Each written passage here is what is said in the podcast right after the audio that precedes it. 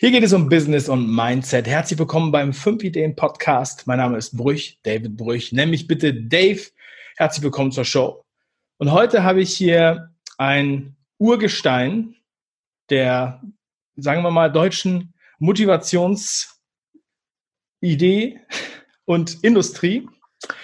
Und ich freue mich wirklich, dass wir es endlich geschafft haben. Wir haben jetzt fast ein Jahr an diesem Termin geplant und heute ist er bei mir in der Sendung. Wer heute bei mir ist? Jürgen Höller.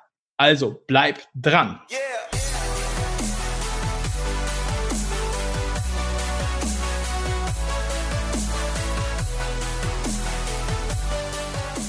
Hallo Jürgen, ich freue mich sehr, dass du hier heute bei mir in der Sendung bist. Ich freue mich, über dich was zu erfahren, was wir noch nicht aus deinen Büchern und von deinen Seminaren wissen, kennen, über viele Jahre. Und äh, die, die das Video sehen, die sehen die Fotowand im Hintergrund, die zeigt auch, wie lange du schon unterwegs bist. Fast jeder ist dort zu finden. Manche haben mit dem einen oder anderen ein Foto, aber du hast mit allen ein Foto. Aber Jürgen, erzähl doch mal mit eigenen Worten erstmal. Was bist du für einer? Erstmal hallo Dave, grüß dich, servus. Und ja, schön, dass es geklappt hat, dass wir jetzt äh, mal endlich gemeinsam einen Termin gefunden haben und freue mich sehr, dass wir jetzt deinen Zuhörern, Zuschauern jetzt möglichst viel Content liefern können. Was bin ich für einer? Ja, mittlerweile ein Urgestein, wie du sagst, seit 30 Jahren, jetzt genau exakt in diesem Monat auf der Bühne.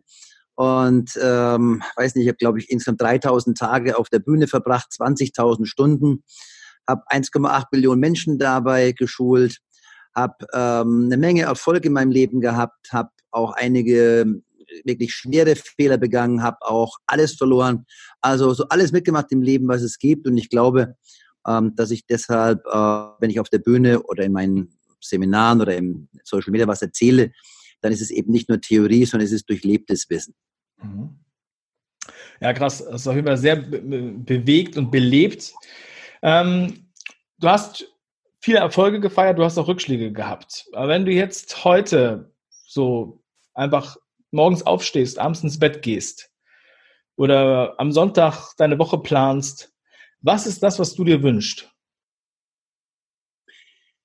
Äh, also ich bin so keiner, der sich jetzt irgendwie so, so, einen Wunsch für die Woche da festlegt, sondern auf der einen Seite habe ich so ein paar, ja, so ein paar Pfeiler äh, in der Zukunft eingeschlagen, wo ich hin will, damit ich so einen Weg vor mir habe. Und dann bin ich eigentlich eher so einer, der dann jeden Tag reingeht und sein Bestes gibt. Also natürlich habe ich Strategien und habe ich meine, meine Systeme, aber ich bin so keiner, sagt, diese Woche will ich mir das und das.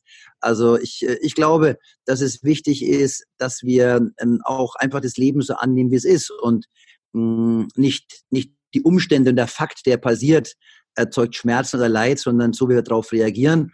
Und deshalb ist es wichtig, ganz einfach dann so aus jeder Situation das Beste zu machen und einfach möglichst viel Spaß auch äh, im Leben zu haben und vor allen Dingen bei dem, was wir tun. Mhm. Und ähm, was sind denn das für Pfeiler, die du äh, anvisierst, die so deinen Weg markieren? Also du hast 1,8 Millionen Leute gecoacht und so weiter, 3000 Stunden, äh, 3000 Tage auf der Bühne und so weiter. Ähm, was sind dann da so die, was ist das nächste Ding, was du machen willst? Also in Amerika würde man sagen, äh, fürs, fürs, als, Prä als Präsident kandidieren, sozusagen, ja. Ähm, wo willst du hin, Jürgen? Was ist so, was ist das nächste Ding, was du machen willst? Ja, eigentlich ist eine ganz alte Vision, die ich schon seit vielen, vielen Jahren habe. Seit 25 Jahren begleitet die mich, nämlich die Idee eines, ja, eines äh, global agierenden Weiterbildungsunternehmens. Und äh, momentan sind es nur sechs Länder, wo wir tätig sind. Deutschland, Österreich, Schweiz, Tschechei, Slowakei, jetzt kommt Polen 2020 dazu, 2021 die Ukraine. Aber ähm, ich möchte schon ein bisschen weitergehen. So in zwei, drei Jahren sind unsere Planungen so ausgelegt, dass wir dann eben etwas stärker expandieren ins Ausland äh, mit dem Ziel, eben irgendwann mal halt ähm, ja weltweit äh, unsere Seminare anzubieten. Ähm, das ist die äh, unternehmerische Vision. Dann habe ich äh, vor sieben Jahren, sechs Jahren, sieben Jahren, na sechs Jahren, habe ich meine Jürgen Höller Stiftung mit meiner Frau gegründet, die Schulen in der dritten Welt baut. Wir haben jetzt seit 2014, da ist die erste Schule finanziert worden, 26 Schulen finanziert und gebaut. Und nächstes Jahr sollen weitere sechs bis sieben Schulen dazukommen. Und da ist die Vision, bis zu meinem 100. Geburtstag 1000 Schulen gebaut zu haben, um halt wirklich auch jedem Kind die Möglichkeit zu geben, egal wo es geboren wird, einfach Bildung, Wissen aufzunehmen, weil das die einzige Möglichkeit ist, dass diese Kinder eine Chance haben. Und mhm. das tut mir einfach im Herzen weh. Die würden so gerne zur Schule gehen, die würden gerne lernen, aber äh, oft gibt es überhaupt keine Möglichkeit dazu in den Slums oder so, wo ich dann jedes Jahr auch wieder dann hinfahre. Also da habe ich noch eine große Vision. Und ansonsten will ich äh, neben diesen beiden Zielen einfach auch jetzt möglichst viel Spaß haben. Und seit einigen Jahren genieße ich das Leben so nebenbei auch in vollen Zügen. Nebenbei, ja. Ja, sehr, sehr cool. Also dieses, äh, wenn du ins Ausland gehst mit deinem Coaching-Programm, dann ähm, nehme ich mal an, löst du das aber von deiner Person. Also du machst das irgendwie reproduzierbar. Du suchst dir den tschechischen Jürgen Höller, der dann deine, äh, dein Programm sozusagen äh, ähm, übersetzt und auch an die, an die Männer, an die Leute, an die, an die Menschen bringt. Oder, äh, oder gehst du da selber erst noch hin und machst da was mit, mit ähm, äh, Übersetzern? Also unterschiedlich. Also für den gesamten Ostblock habe ich einen Lizenznehmer, das ist der Peter Gistofowitsch ähm, der 1996 damals als ganz junger Mann bei mir äh, auf den Seminaren auftauchte und dann eben alle Seminare mit durchmacht. Da hat dann mehrere erfolgreiche Firmen aufgebaut im gesamten Ostblock. Und äh, ja, vor einigen Jahren dann kam er wieder und äh, mittlerweile war er finanziell frei und hatte eben die Vision, selber eben sowas auf die Beine zu stellen. Hat mich gefragt, ob er es alleine machen soll oder ob ich mir vorstellen kann, mit ihm zusammen das zu machen. Und dann äh, haben wir uns ein bisschen unterhalten und der ist, der tickt genauso wie ich. Also der ist äh, auf meiner Wellenlänge. Und dann haben wir vor ein paar Jahren gestartet. Und ähm, das ist die eine Schiene. Aber ich kann mir durchaus auch vorstellen, weil ich auch Spaß dann habe, zusammen mit einem äh, Team von Trainern, ich bin ja nicht alleine in der Jürgen Höller Akademie, mittlerweile sechs äh, weitere Trainer im deutschsprachigen Raum, äh, eben auch selber auf die Bühne zu gehen und im Ausland eben Seminare zu veranstalten mit Simultanübersetzung. Also es geht ja alles heutzutage. Andere Kollegen haben das weltweit schon vorgemacht und if you can do it, I can do it. Mhm. Okay. Ja, trotzdem ist es natürlich so, dass, also heute haben wir ja das Gefühl, es gibt viele, die ein ähnliches Modell fahren wie du, die auch vielleicht von dir gelernt haben, die bei dir die Speaker-Ausbildung gemacht haben. Ähm, aber die schaffen es definitiv nicht so zu reproduzieren und auch nicht sich selbst so da rauszunehmen, wie du das tust. Ich habe deinen Seminarkatalog gesehen. Ja, es ist ja, es ist ja so ein dickes Ding. Und ähm, aber du bist ja auch einer, du hast ja auch, ähm, also du hast ja quasi gestartet. Oder es ist zumindest die Wahrnehmung. Wie war diese Situation, als du vor 30 Jahren angefangen hast mit derartigen Themen auf der Bühne? Wie sah die Motivationslandschaft aus? Äh, oder wie würdest du es beschreiben? Naja, ich habe äh, begonnen 1989 äh, mit dem allerersten Vortrag. Wie gesagt, im Oktober 89 ging es los. Und damals bin ich gestartet als Verkaufstrainer. Also ich habe die ersten Trainings als Verkaufstrainer gemacht. Dann äh, dazu übergegangen, ähm, Management- und Führungsseminare anzubieten. Und dann habe ich gemerkt, das reicht nicht aus, die Leute brauchen Persönlichkeit. Und ich habe dann 1993, als ich das erste Buch veröffentlicht habe, was Gott sei Dank auch gleich ein Bestseller wurde, sicher zum Spitzenerfolg, habe ich mir dann überlegt, wie positioniere ich mich, weil ich ähm, über einige Kongresse ähm, Positionierungsexperten aus Amerika kennengelernt habe, Al Reason, Jack Trout, das Urgestein der Positionierung. Und dann wurde mir klar, du brauchst eine Positionierung. Und dann habe ich geguckt, was gibt's noch nicht? Und in Europa gab es noch keinen Motivationstrainer. Und dann habe ich gesagt, okay, ich positioniere mich als Motivationstrainer, um dann später auch andere Seminare unter der Marke anzubieten. Und dann war ich der Erste. Und wie das so ist, wer der Erste ist und dann natürlich auch so bekannt wird, wie ich das damals äh, schaffte, bis 1999 war ich dann plötzlich auf allen Titelseiten über die Sportler, die ich geschult habe, mental, erste Mental in der Bundesliga. Die Bildzeitung wurde auf mich aufmerksam. Äh, Fokus, Titelstory. Und plötzlich war ich in aller Munde gewesen und sehr bekannt und als der Motivationstrainer in den Köpfen eingebrannt. Und das ist bis heute geblieben. Das heißt, manche glauben immer noch, ich mache nur Motivation und sage, ich brauche keine Motivation.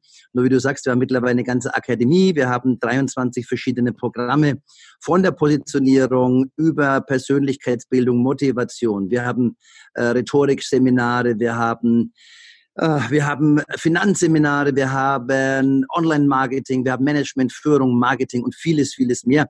Nur das dringt natürlich jetzt nicht so ins, ins, äh, in den, ja, ins Bewusstsein der Menschen. Für die bin ich immer noch der Motivationstrainer. Das ist auf der einen Seite ein Segen. Wenn es um Motivation geht, werde ich interviewt oder geholt. Manchmal ist es auch ein bisschen Fluch, weil wir eben ja als Akademie viel mehr mittlerweile machen. Mhm. Okay. Ja, du, ähm, du hast ja auch schon beschrieben und ich meine, alle, die meisten werden deine Geschichte so ungefähr kennen, ja, und kennen auch deine Bücher, Sprenge deine Grenzen und auch ähm, dein ganz neues Buch, ähm, das heißt Denken, Handeln, Wohlstand. Ne? Mhm. Das ist ja relativ frisch auf dem Markt. Und ähm, aber zu den diese, diese, diese negativen Kapitel, die es natürlich gibt, und bei dir sind das teilweise tiefe Furchen. Du warst lange Zeit im Gefängnis wegen Steuerhinterziehung. Ähm, und ähm, wie geht man sozusagen, also erstens, wie kann man überhaupt über so eine lange Zeit konstant am, am Ball bleiben, am Markt bleiben? Und wie kann man, wie bringt man das auf, dass man halt immer wieder aufsteht? Und auch, also es sind ja nicht nur diese Rückschläge, es sind natürlich auch äh, Rückschläge von außen, die dann sagen, der Jürgen Höller, wenn ich da heute hingehe, macht er das gleiche wie äh, vor zehn Jahren. Ähm, oder zum Beispiel auch dieser Film, dieser, äh, diese Dokumentar, dieser Dokumentarfilm, der über dich gemacht wurde von, ähm, vor kurzer Zeit. Darüber würde ich auch gerne noch mit dir sprechen. Also erstmal, wie geht man wirklich long-term mit so einem Unternehmen da erfolgreich um? Was ist da dein, dein Geheimnis? Wer ist sozusagen dein, ja, dein, dein, dein Coach, dein Mentor, dein Sparringpartner, der dir hilft, da wirklich so lange ähm, so erfolgreich mit umzugehen? Na ja, gut, also zunächst war ich ja nicht immer erfolgreich, sondern ähm, ich war, wie gesagt, 1999, 2000 schon an der Spitze angelangt in Europa. Und äh, dann wollte ich mit meinem Unternehmen an die Börse und haben leider den optimalen Zeitpunkt verpasst. Und ähm, im Jahr 2000 waren wir noch eine halbe Milliarde wert und ein Jahr später war die Firma pleite. Und nachdem ich der Einzige war, der privat gehaftet habe, habe ich dann einfach wirklich in meiner, ich will es nicht entschuldigen, nur einfach erklären, in meiner Panik, in in der Furcht, was jetzt kommen mag, äh, äh, aus, aus Angst vor der privaten Insolvenz, habe ich einfach ein paar schwere Fehler damals gemacht und äh, habe die natürlich bitter äh, bereut und hart dafür gebüßt. Aber ich muss die Verantwortung übernehmen. Und dann war es so, dass praktisch ich pleite ging mit 6,6 Millionen Schulden 2004 neu startete. Und das Schlimmste waren aber nicht die Schulden, das kann man ja wieder verändern, sondern der angeschlagene Name. Das heißt, aus Jürgen Höller einer Ikone aus dem Star wurde plötzlich ja ein Schimpfwort. Es war jemand, der selber pleite ging, der selber äh, Fehler machte, ähm, der eineinhalb Jahre dann im Gefängnis sitzen musste, wie du sagtest. Das war natürlich nicht einfach. Das war das erste Seminar nach dem Neustart am 1. Mai 2004. Da hatten wir 13 Teilnehmer. Und im zweiten Seminar saßen dann 18 Teilnehmer und im dritten waren 32. Ich denke, wow, wenn es so weitergeht, bin ich in einem Jahr wieder, wieder bei 10.000. Aber dann waren zwei Monate Seminarpause im Sommer, Juli, August und im September waren es bloß noch 14 Leute. Also das war alles nicht einfach und wir hatten damals kein Geld, wir konnten keine Werbung machen, wir konnten, wir hatten alte Büromöbel im Kellerloch, wir hatten drei, drei Computer, so dicke Kisten, so einen Tintenstrahldrucker. Wir hatten nicht mal Geld gehabt, um unsere Homepage am Anfang gestalten zu lassen, geschweige denn Kopierer zu kaufen. Ich weiß noch, die beste Anekdote ist die, wir hatten zu, äh, zu dritt, meine Frau, ich und mein Schwager und Freund, der Axel Weinberger, der Onkel Agi, wir hatten, äh, wir haben dort gearbeitet und wir hatten ein Auto, ein kleines Firmenauto und wir hatten ein Kästchen, da stand drauf Kopien. Und immer wenn wir Kopien gebraucht haben, dann haben wir in der Folie die Vorlage rein, ein Zettelchen dazu, fünfmal weiß, zwanzigmal weiß, fünfmal Farbe und einmal am Tag musste einer mit dem Auto da reinfahren und musste die Kopien machen. Also erst nach sieben Monaten konnten wir uns dann mit Mühe und Noten ersten Kopierer leisten. Aber ich glaube, das Entscheidende ist, weil du fragst, ja, wie schafft man so etwas? Ähm, indem man sich rechtzeitig das, das, richtige Wissen aneignet und dann natürlich, ich sage mal, egal was passiert, es ist ja immer nur eine Zwischenaufnahme. Das heißt, Kinder haben noch die fantastische Fähigkeit, die laufen ihren Weg, die haben Ziele, die wollen, die wollen laufen und dann fallen sie hin. Und, aber sie bleiben eben nicht liegen, sondern sie stehen auf. Und das habe ich gemacht. Ich hätte es alleine wahrscheinlich nicht geschafft. Also zum einen äh, habe ich den, äh, den Agi an meiner Seite gehabt als mein Freund und Schwager und natürlich meine Frau, die Kerstin, die da wie eine Eins bei, bei mir stand, an meiner Seite war, die die Kinder, äh, die Kinder da durchgebracht hat, die einfach, der war es auch egal, was die ob sie nicht gegrüßt wurde von den früheren Freunden. Das war schon eine harte Zeit.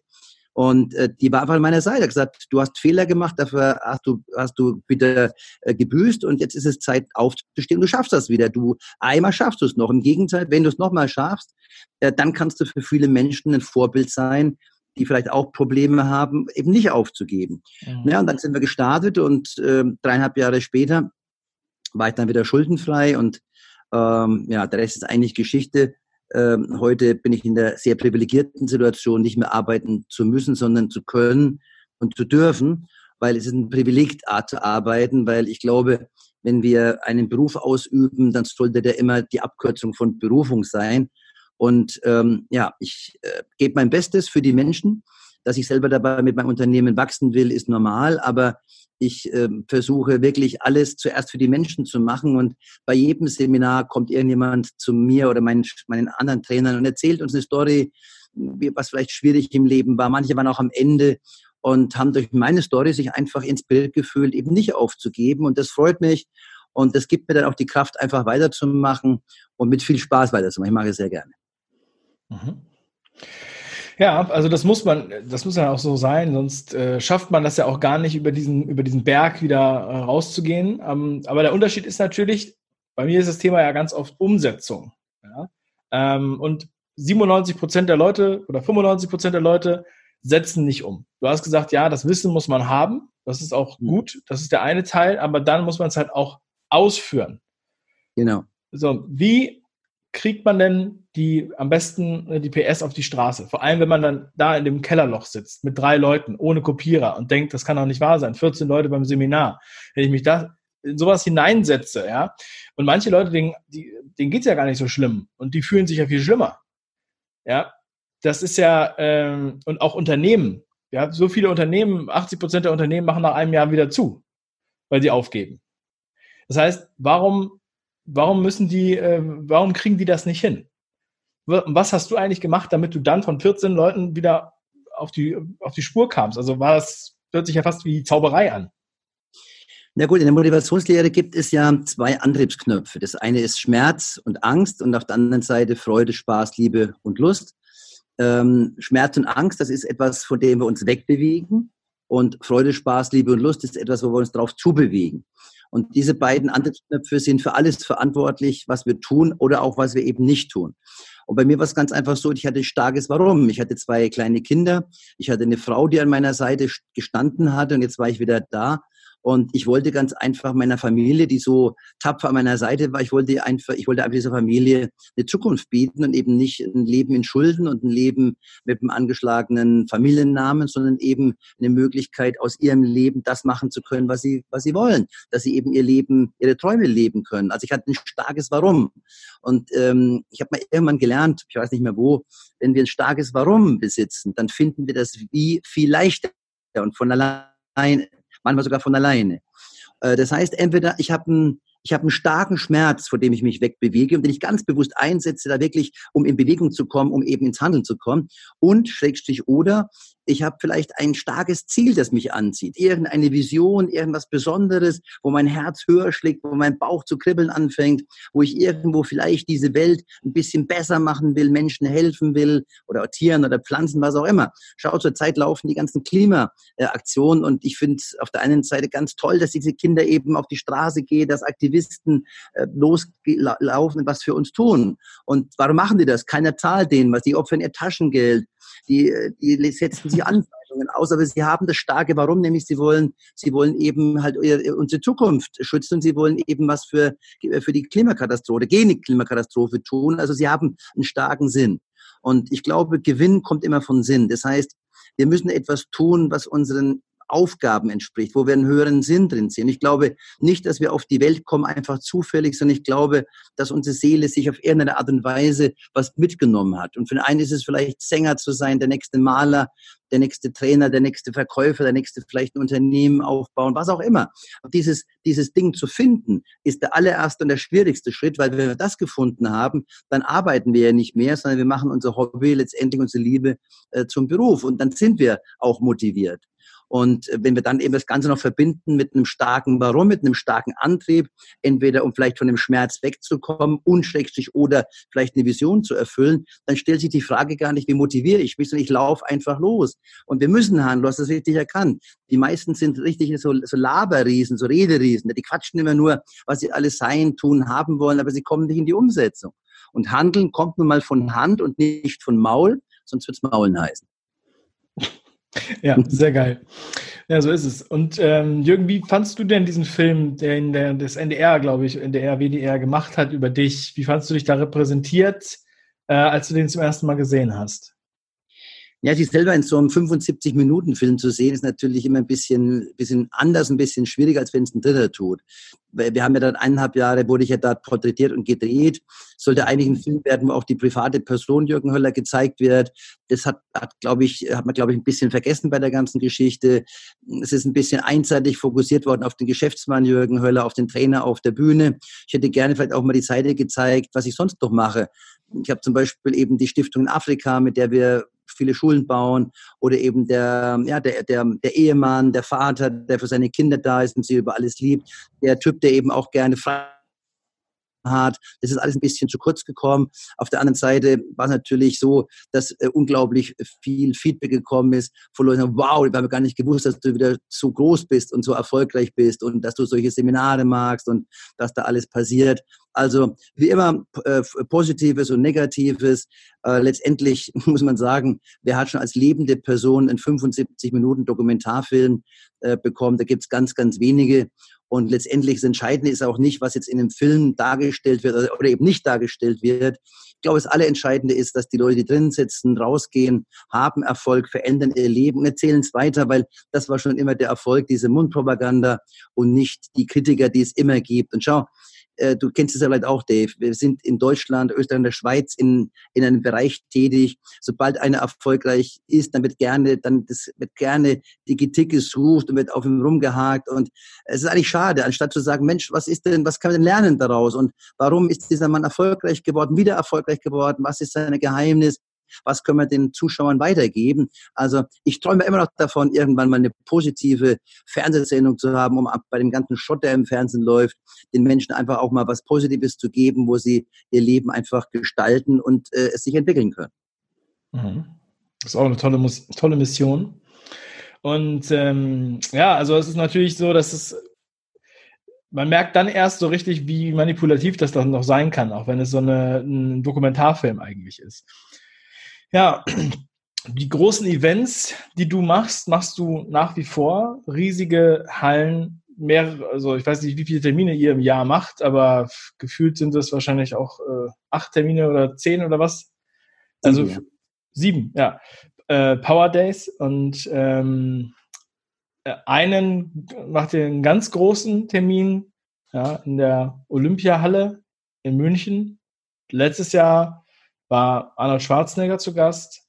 Mhm. Und dieses Jahr habt ihr Dieter Bohlen da. Ja. Und ähm, ja, wie schaffst du es da, diese Hallen kontinuierlich so zu füllen, dass du da die Leute so begeisterst? Und natürlich, du konzentrierst dich auf die Leute, auf die, nicht auf die Kritiker, nicht auf die, die den Saal verlassen, sondern auf die, die den Saal, im Saal bleiben, sage ich immer so schön, ja. Aber es gibt immer welche, die auf Toilette gehen wollen, also metaphorisch gesprochen. Ähm, und ähm, ja, aber das ist ja gigantisch, so viele Menschen zu bewegen und so viele Veranstaltungen im Jahr. Was erwartet einen da für jeden, der noch nicht dort war? Naja, zunächst mal, du hast mich ja vorhin gefragt, wie war es vor 30 Jahren? Also vor 30 Jahren war das ja alles noch viel obskurer und neu. Und ich habe dann auch eine Form gewählt, nämlich das, Ender, das, das Entertainment. Das heißt, den Leuten Wissen zu vermitteln, äh, indem sie einfach auch unterhalten werden, indem sie Spaß haben, indem sie hochkonzentriert von früh bis abends aufnehmen und arbeiten können. Und ich war, glaube ich, der erste in Europa, der dann Musik eingesetzt hat. Wir machen Bewegungspausen, wo wir die Menschen einfach mal bewegen lassen, damit sie anschließend wieder eine Stunde fit sind. Nur das ist natürlich gerade im deutschsprachigen Raum wirklich schwierig gewesen. Die haben gesagt, ja, was soll das Motivation? Ich klatsche in die Hände und springe auf die Tische und dann schreien wir Chaka Chaka und dann das soll Motivation sein. Was soll das? Doch keine wissenschaftliche Motivation. Habe ich auch nie behauptet, sondern das sind einfach Stilmittel, die wir zwischen den einsetzen, um einfach die Menschen ja einfach in Stimmung zu bringen, um ihren Energielevel auf die Stufe 10 zu bringen. Und es ist ja interessant. Also ich bin beim FC Bayern, habe ich so eine VIP-Loge äh, mit, als, mit, als Mitmieter. Und wenn Tor fällt, dann springen wildfremde Menschen auf und sind Unternehmer, haben tausend Leute angestellt und schreien und klatschen sich ab und fallen sich um den Hals und rufen Lieder und singen mit.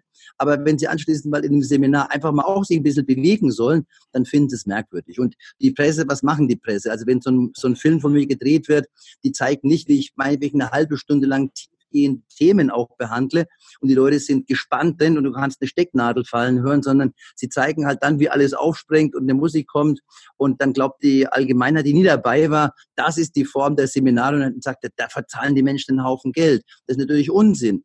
Äh, wir arbeiten teilweise in Seminaren zehn, zwölf Stunden am Stück und wir wissen aus der Gehirnwissenschaft, dass alle paar Minuten, wenn nichts passiert, äh, das Energielevel abfällt und wir dann nicht mehr konzentriert mit zuhören können, nicht mehr arbeiten können. Also wenn wir merken, wir werden irgendwie müde, dann machen wir irgendetwas und dann arbeiten wir eine halbe Stunde. Aber leider wird das in den Medien halt nicht gezeigt. Und äh, mittlerweile ist es aber so, dass äh, alle, alle großen Trainer oder fast alle großen Trainer waren ja entweder Mitarbeiter bei mir, wie ein Jörg Löhr, wie ein Marc Gallal, äh, wie heute Alexander Kaufmann oder Mike Diersen. Äh, oder Sie haben meine ganzen Seminare oder zumindest meine, meine Ausbildung im Bereich Trainer Trainer besucht.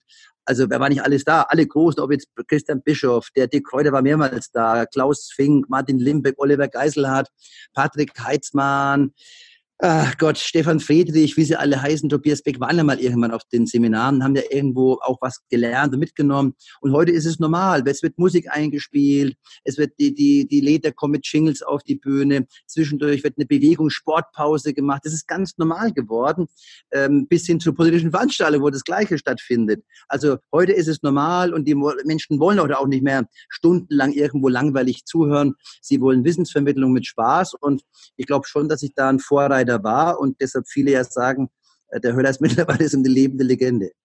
Geil. Also wer Speaker werden möchte in diesem Land, der muss anscheinend einmal durch deine Speaker-Ausbildung, so wie all die Namen, die du gerade aufgezählt hast, und es waren ja alle dabei, you name it. Und er ist, ist wirklich eine Pionierleistung. Und wer kein Speaker werden will, dem empfehle ich definitiv einmal dein, deine Power Days zu besuchen, beziehungsweise das Power Weekend.